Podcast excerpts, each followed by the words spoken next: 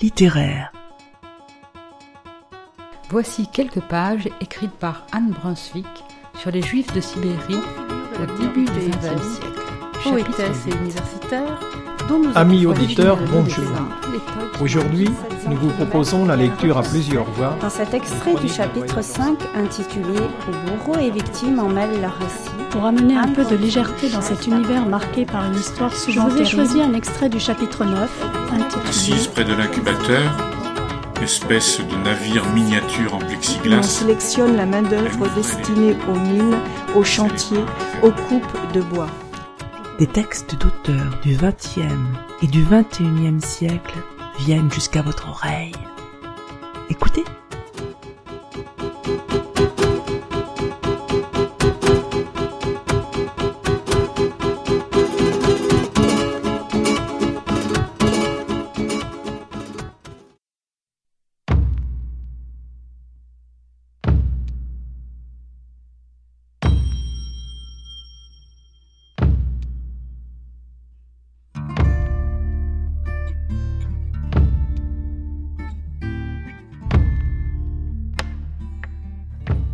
Amis auditeurs, bonjour.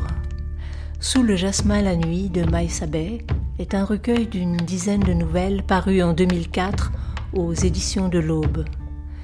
On y retrouve les thèmes chers à Maïs les femmes, l'amour, la solitude, la souffrance et la mort, et surtout l'Algérie. La semaine dernière, nous vous avons lu la nouvelle Sous le jasmin la nuit qui porte le titre du recueil. Aujourd'hui, nous vous proposons la lecture de En ce dernier matin et La petite fille de la cité sans nom.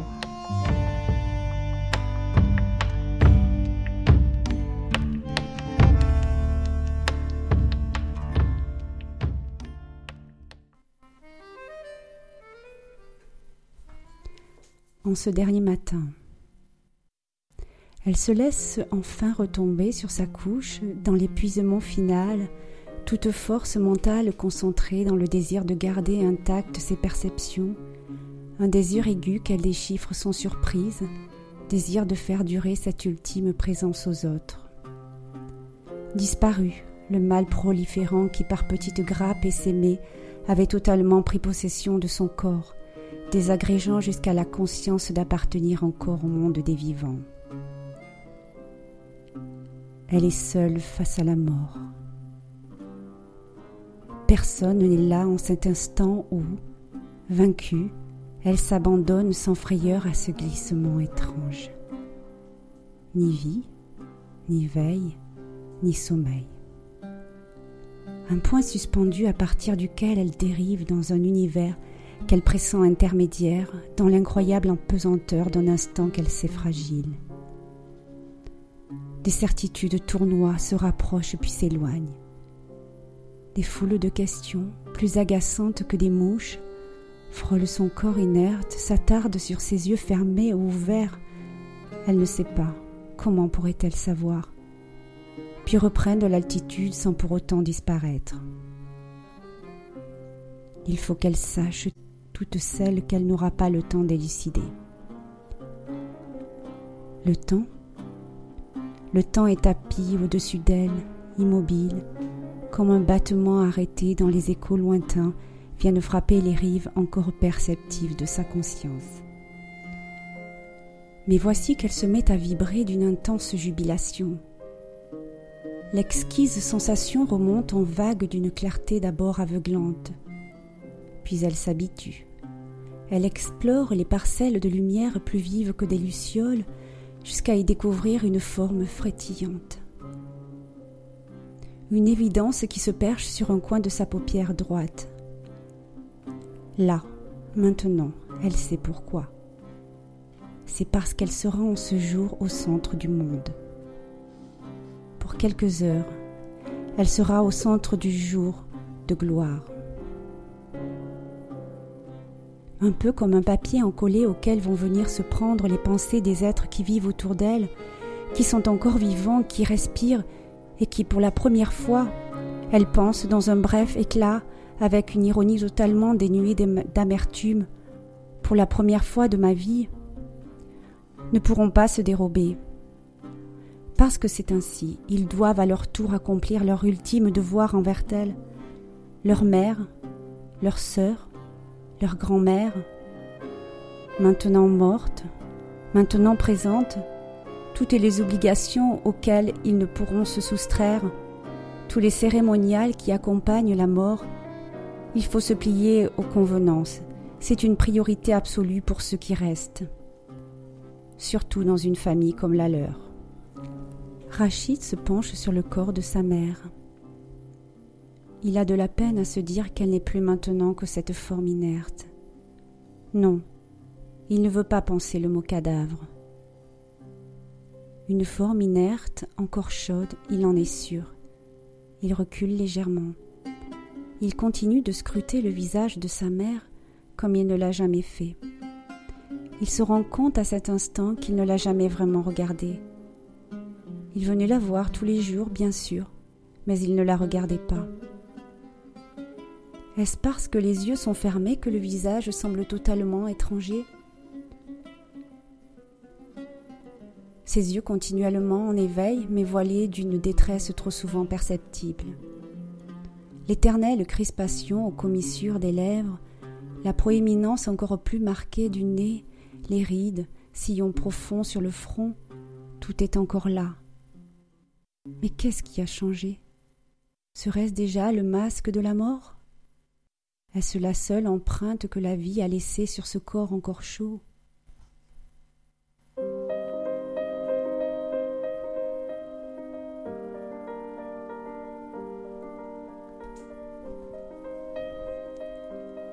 Il se détourne, va vers la fenêtre et l'ouvre, comme pour chasser les rancœurs qui s'exhalent dans la touffeur de la chambre. Il ne veut pas se poser aujourd'hui les questions qui ne cessent de le tourmenter depuis tant d'années. A-t-elle été heureuse? Il a trop longtemps cherché sur son visage la trace d'un sourire, l'effleurement du bonheur. A-t-elle été heureuse? Il baisse la tête, se couvre le visage de ses mains. Il connaît la réponse. Laisse-la, lui dit-on, laisse-la aller en paix. La paix. A-t-elle su seulement ce que ce mot voulait dire? Et pour elle, à quoi ressemble la paix ici et maintenant? Elle a eu vingt ans, elle ne s'en souvient pas. Ne résonne dans sa mémoire que les cris de l'enfant, son premier fils très vite arrivé. Trop vite mais quelle importance Que pouvait-elle attendre d'autre C'est dans ce même lit que jeune accouchée, masque de contentement soigneusement ajusté sur le visage, elle a reçu les hommages de ceux et celles qui venaient lui rendre visite chaque fois qu'elle donnait naissance à un petit homme. Sept jours de gloire. Sept fils trois filles. Tous vivants, tous beaux, à l'image de leur père. Sa fierté, sa force pour affronter la vie. Et plus tard, pour prendre sa revanche. Des enfants pour faire contrepoids. Contrepoids au vide, au désamour, puis à la haine. Meubler une vie de conviction vagissante titubante, harassante, remplir son rôle, se vider, se remplir. Corps jamais désiré, seulement pris. Et la gloire de chaque maternité. Le ventre qui se gonfle, se tend, frémit et palpite comme sous l'effet d'une houle souterraine qui se déploie, avec en son centre l'épanouissement d'une fleur mauve, des seins raffermis, enfin alourdi, enfin arrondi, qui s'évase doucement, proéminence douce, albâtre parcouru en transparence de marbrure bleue, aréole brune élargie, piquée de petits grains blancs, et plus tard, après les douleurs vite oubliées de l'enfantement, l'ineffable sensation, les frémissements de plaisir qui parcourent son corps tout entier, quand la petite bouche s'en trouve et se saisit goulûment de son mamelon dressé, pour en extraire la sève qui s'écoule indéfiniment. Satiété, le petit qui s'endort, repu, tout contre elle, cette chaleur d'un corps minuscule, ses yeux fermés, ce visage apaisé dans la béatitude d'un amour qui prend naissance à la racine de son être, un amour total. Cette étroite dépendance, elle est la source, elle est la mère, elle est celle qui a le pouvoir de donner la vie, glorieuse et souterraine en cet instant.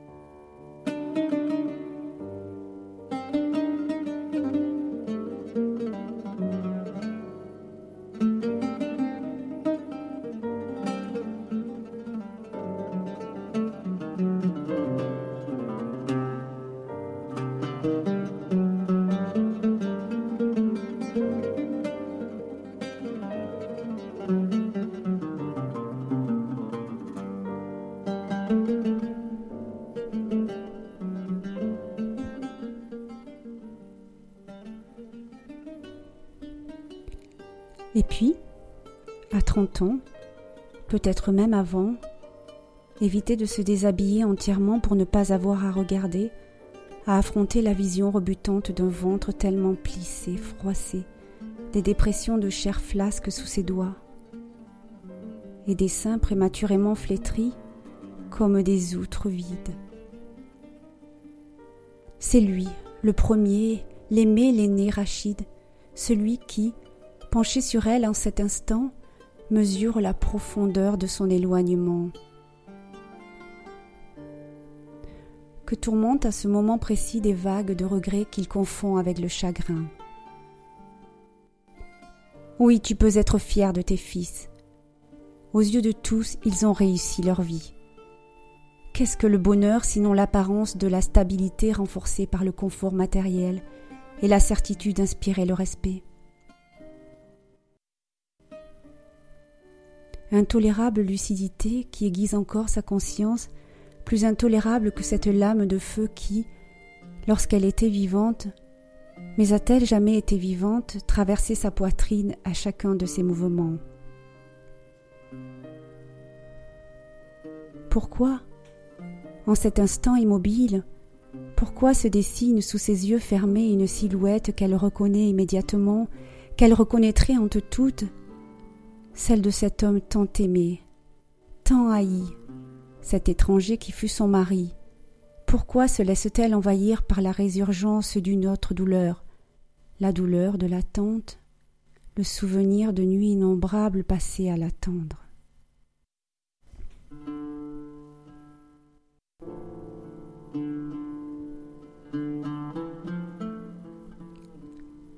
Lorsque les soirs s'épuisaient en gestes parfaitement ordonnés, rituels immuables, gestes répétés, mécaniques bien rodés dans le tumulte des pensées déréglées, lorsque l'opacité du silence installait enfin avec la nuit, commençait l'attente de l'homme qui ne venait pas, qui ne viendrait pas. L'homme qu'elle savait dans les bras d'une autre. Image dure, précise, qui s'imposait à elle, faisait naître une étrange fébrilité et qu'elle ne chassait pas.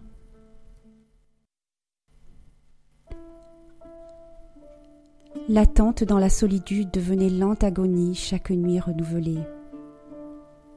L'attente vécue seule, dans l'obscurité d'une chambre, lumière éteinte. L'attente rythmée par le souffle perceptible des autres qui dormaient à côté, tout près, dans les chambres voisines. Oui, les autres dormaient. Les autres allaient tout naturellement vers la nuit, vers l'apaisement du sommeil. Elle, assise sur une chaise près de la porte, en face du lit impeccablement ordonné, parce qu'elle ne voulait pas le défaire, parce qu'elle ne voulait pas dormir, parce qu'elle ne voulait pas oublier, elle aiguisait sa souffrance pour se sentir exister dans les ténèbres qui descendaient lentement et se répandaient sur le monde, effaçant toute perception autre que celle d'une effroyable détresse. Se mordre les poings en silence, jointure serrée, jusqu'au sang parfois. Seconde après seconde, guetter le bruit trop rare des pas dans la rue, les échos trop rares des voix au-delà des fenêtres fermées, le grincement d'une porte qu'on n'a pas encore ouverte, pas encore, que personne n'ouvrira. Nom de Dieu mille fois prononcé en vain, sans pouvoir apaiser la brûlure au fond du ventre, et qui remontait, save mère amère brûlure de la gorge. Restez là, assise sur une chaise, immobile, droite, jusqu'au pâlissement du ciel. Et lorsque, vaincu par la transparence du jour, les ténèbres enfin se dissipaient, l'attente prenait fin. Là, dans la clarté qui commençait, lentement, trop lentement, debout en face du lit froid, vide, toujours impeccablement ordonné, elle écoutait sans bouger l'appel du mésine, puis les bruits d'eau, ablution matinale du père dans la pièce voisine, puis les rires et les voix des enfants qui s'éveillent les uns après les autres. Alors seulement elle ouvrait la porte. Chaque nuit elle tournait en rond dans la cage de la douleur. Elle a eu quinze ans, mais a-t-elle jamais été enfant? De l'enfance a-t-elle eu la fraîcheur, la candeur, la spontanéité? A-t-elle jamais connu la déraison de l'adolescente les espoirs secrets, les émois, les délicates rougeurs, les élans? Elle n'a pas, elle n'aura jamais connu le bouleversement d'un premier amour. La douceur d'une caresse et la brûlure d'un regard sur un corps désiré.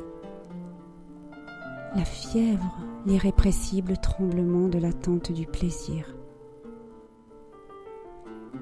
Elle n'a jamais su, n'a jamais pu s'abandonner tout à fait, toujours au bord de quelque chose, toujours retenue comme ficelée par des liens trop serrés pour qu'elle puisse se permettre le moindre ruade, le moindre écart. Dissimulée, réfrénée, réprimée, étouffée, depuis toujours.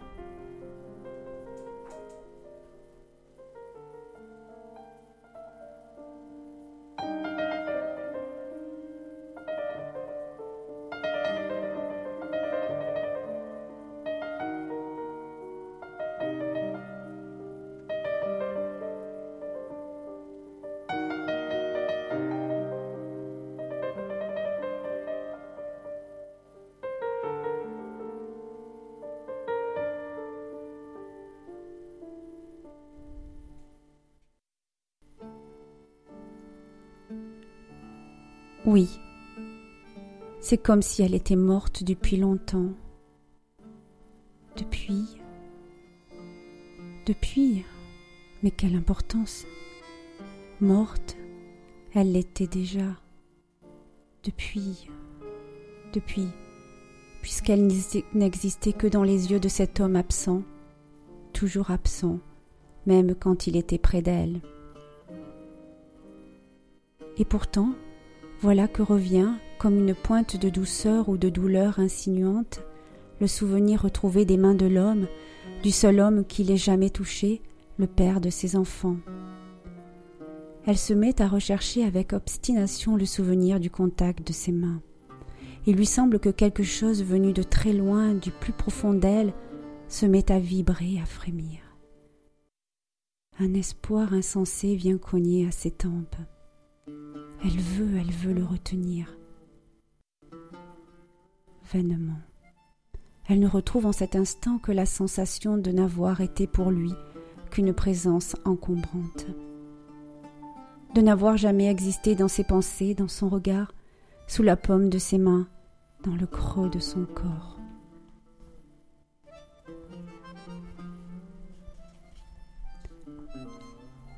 Un corps pris, seulement pris de temps à autre.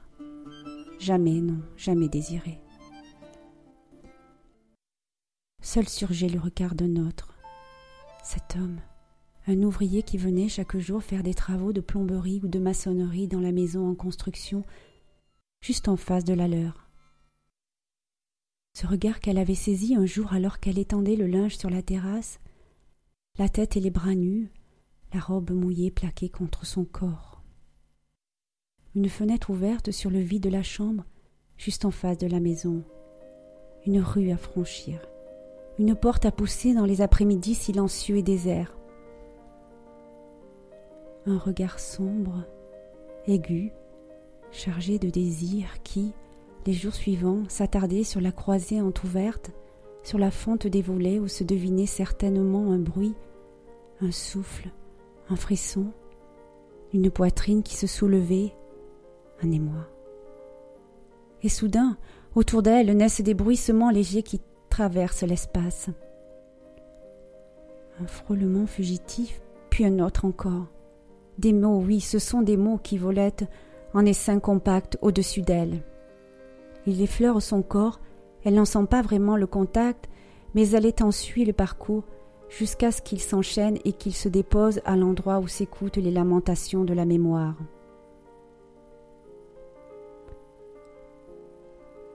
Et ces quelques mots qu'elle avait tenté d'enfouir au plus profond de sa conscience depuis très longtemps lui emplissent les oreilles d'une violente perturbation. Une porte, rien qu'une porte à pousser.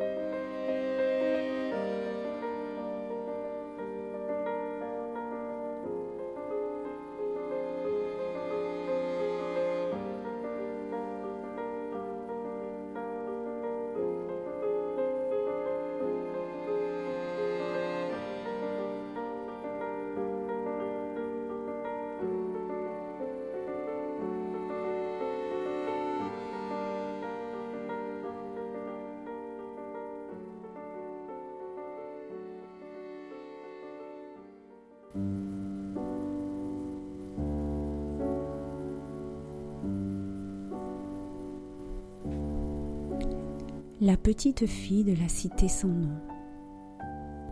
Elle aurait pu s'appeler Ariane. Pourquoi Ariane? À cause de son nom et aussi des labyrinthes, de ceux qu'on doit parcourir dès l'enfance pendant longtemps jusqu'à ce qu'on trouve la lumière. Elle aurait pu naître dans une vraie maison avec des murs blancs, de grandes fenêtres toujours ouvertes sur un jardin débordant de roses et de lilas, des lits recouverts de toiles fleuries et partout une odeur de gâteau au chocolat. Avoir des cheveux algues, entremêlés de ces fleurs blanches plus transparentes que des immortelles, des yeux lucioles pour éclairer les jours trop sombres et des doigts lianes pour s'enrouler autour de ceux qu'elle aurait aimés. Elle aurait pu saisir dans le regard de sa mère des petites flammes dorées et dansantes à chaque fois qu'elle aurait posé les yeux sur elle. Avoir un père plus grand que les arbres là-bas, plus solide encore, avec des milliers de racines pour s'enfoncer dans la terre et ne jamais être emportée. Elle aurait pu naître dix ans plus tôt ou cent vingt ans plus tard et continuer à vivre longtemps, très longtemps après sa mort, ne jamais disparaître comme les étoiles qui continuent de briller alors même qu'elles sont mortes. Car les étoiles meurent aussi. Seule leur lumière s'accroche infiniment là-haut, tout là-haut, pour ne pas faire du ciel un autre désert.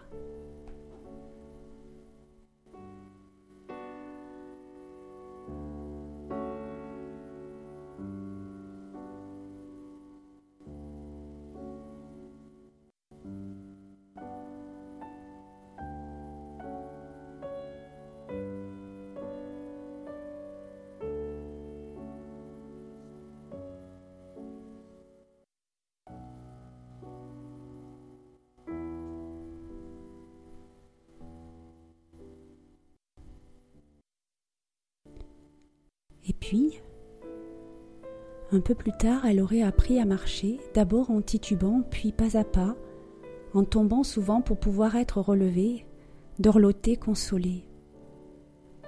Lever les bras pour être portée et montrer du doigt chaque chose avant de les nommer. Et puis balbutier, d'abord pour s'exercer, puis être entendue, puis être écoutée, être comprise. Apprendre tout ce que les adultes veulent qu'on apprenne pour devenir une vraie petite fille, avec de longs cheveux coiffés chaque matin par des mains légères et douces, des robes à corolle blanche sentant le propre et des chaussures rouges, avec de vrais caprices parfois contentés, de vrais chagrins toujours apaisés, et des émerveillements plus grands que le ciel, plus grands que la mer, sans cesse renouvelés. Puis elle aurait découvert, seule peut-être, lentement peut-être, mais sûrement, oh oui, sûrement, quelques-uns des éléments qui font la vie. L'eau, la lumière confiante des jours, les mots écrits dans les livres et la musique. Ainsi elle aurait grandi. Peut-être pas très vite pour conserver le plus longtemps possible le pouvoir que l'on a, enfant, sur tous ceux qui nous aiment. Mais elle aurait grandi avec les yeux grands ouverts pour ne pas laisser échapper la moindre miette de bonheur.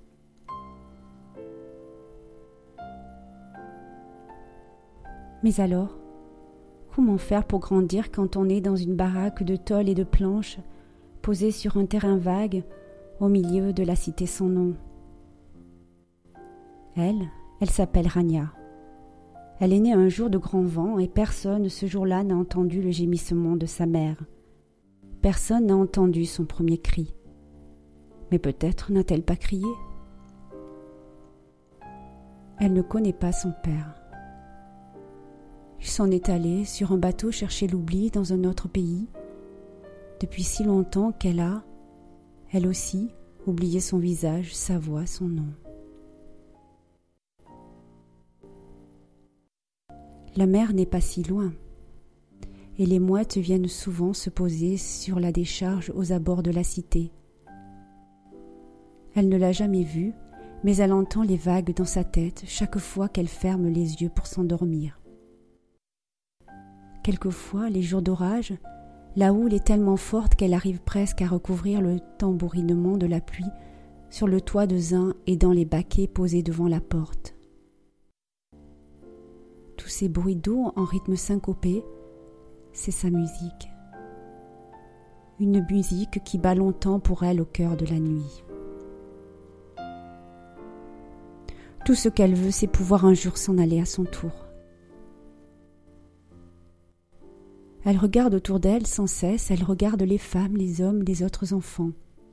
Elle les écoute aussi, mais elle n'arrive pas à comprendre ce qu'ils disent, à quoi ils jouent, à quoi ils rêvent. Elle ne sait même pas s'ils rêvent d'ailleurs.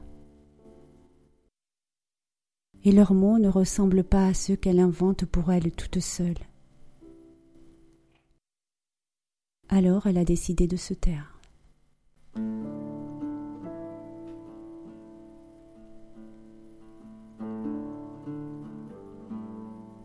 Personne ne sait pourquoi, au fur et à mesure qu'elle grandit, ses yeux prennent la couleur des aigues marines, deviennent de plus en plus transparents. Mais personne dans la cité n'a vu d'aigues marines. Les pierres alentour ont la couleur des pierres, de la rouille simplement.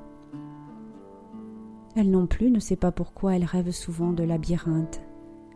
D'immenses galeries sombres et humides, inlassablement parcourues en allées et retours inutiles. Toutes les nuits, elle court, dérive, s'égare dans d'inextricables dédales, parce que personne n'a tendu de fil pour elle pour l'aider à déboucher sur la lumière. Le matin, au réveil, la lumière est là, qui passe à travers les interstices des planches mal clouées et grésille sur les toits de tôle. Elle n'a même pas besoin d'ouvrir les yeux pour savoir que le soleil est là, qui embrase l'air qu'elle respire dans la pièce sans fenêtre. Elle doit se lever très vite pour aller chercher de l'eau. Avec elle, sa mère n'a même pas besoin de crier pour être obéie. Rania prend toujours les mêmes jerrycans de plastique. Le bleu, et le verre.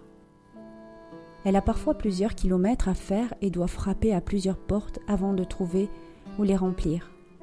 Le gardien de l'usine de raffinerie d'huile à côté en a quelquefois assez de tous les enfants turbulents de la cité sans nom qui viennent, les uns après les autres, demander de l'eau et qui se disputent chaque jour devant les grilles. Parfois il ne répond pas à leur appel. Elle sait qu'elle doit à tout prix rapporter de l'eau à la maison, sinon ils n'auront pas de quoi préparer à manger et laver leur linge. Alors, jour après jour, elle va un peu plus loin, de plus en plus loin. Elle a un peu mal au bras quand elle revient, mais elle ne se plaint pas. À qui irait-elle se plaindre? Et puis il y a le clapotis de l'eau qui rythme ses pas tout au long du chemin. Cela lui suffit. C'est un peu comme les premières notes de sa musique de nuit. Rania va de temps en temps à l'école, de l'autre côté des murs de la cité, pour faire comme les autres. Elle n'a ni cahier, ni cartable. Mais elle se faufile au milieu des enfants et elle entre sans se faire remarquer. Il y a tellement d'enfants dans la salle de classe, tellement de bruit et de turbulence qu'on ne s'aperçoit même pas qu'elle est là. Assise au fond de la classe, elle écoute et regarde. Les mots prononcés arrivent jusqu'à elle. Elle en recueille quelques-uns pour plus tard, on ne sait jamais, mais une fois qu'ils se sont frayé le chemin jusqu'à sa connaissance, jusqu'au sens, il reste blotti dans sa gorge et refuse de sortir. Les autres répètent, écrivent, récitent et chahutent en même temps. Dans tout ce tumulte, on ne la regarde pas, on ne l'appelle pas. Parce qu'on croit qu'elle est emprisonnée dans son silence, qu'elle est entourée de murs de verre. C'est comme si elle n'existait pas. De temps en temps, elle prend un livre, le feuillette, regarde longuement les images. Il y a des petites filles avec des robes à corolle blanche et des maisons avec des grandes fenêtres ouvertes et des toits de tuiles rouges. Des pères immobiles qui, debout sur le pas de la porte, posent la main sur la tête de leurs enfants. Les mots dans les livres sont noirs et silencieux. Ils sinuent comme des serpents et ne résonnent pas dans sa tête même quand elle en trace les contours avec les doigts ou avec un bâton sur la terre, parfois lorsqu'elle est seule sous l'arbre derrière la baraque.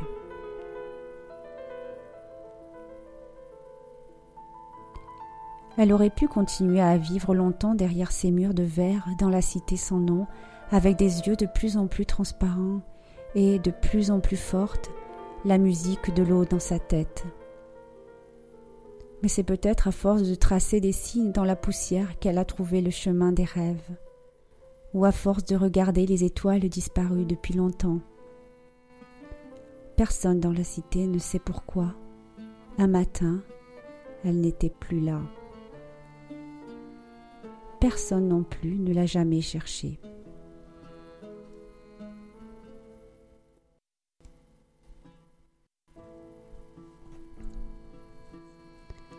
Elle est à présent passée de l'autre côté de son rêve.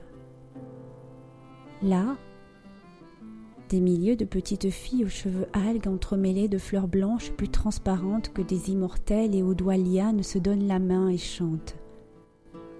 Au centre de la ronde, un arbre déploie ses branches très haut dans le ciel. Dans les yeux lucioles de chaque fillette brillent des étoiles capturées au seuil du jour juste avant l'appel à la prière. Personne d'autre qu'elle n'entend leur chant. Ce n'est qu'un souffle, une respiration qui avance avec le matin, avec la lumière, traverse les murs dressés entre les êtres, se répand sur la ville encore endormie et se glisse au cœur de chaque maison. Un souffle léger, une caresse, à peine un frémissement qui soudain irise les rêves. Tous les rêves qui donnent aux hommes le goût insaisissable du bonheur.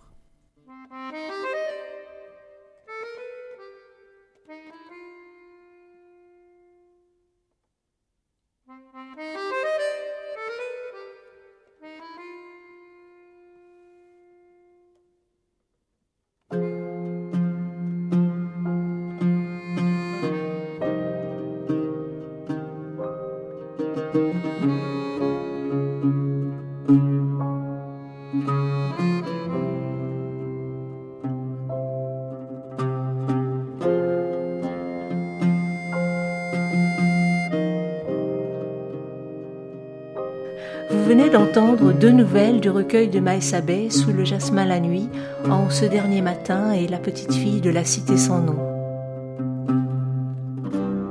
Les musiques étaient extraites des albums Le voyage de Sahar d'Anwar Brahim et Niosien et Gymnopédie d'Eric Satie.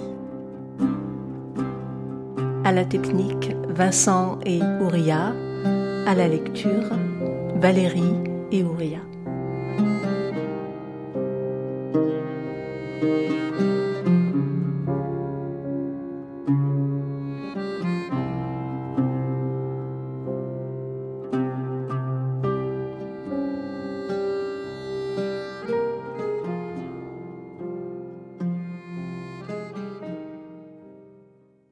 Chers auditeurs, si vous souhaitez réagir à cette émission, en connaître les horaires, la télécharger, nous rejoindre, rendez-vous sur le site de Radio G 101.5 ou sur le site de l'émission www.impromptu.fr.